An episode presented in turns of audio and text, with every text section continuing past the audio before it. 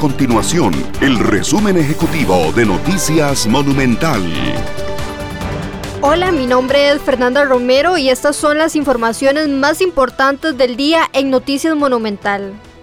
El ministro de Salud, Daniel Salas, anunció durante su interpelación en la Asamblea Legislativa que este martes la Comisión Nacional de Vacunación y Epidemiología estudiará si se amplía la vacunación contra el COVID-19 a personas menores entre los 12 y 16 años.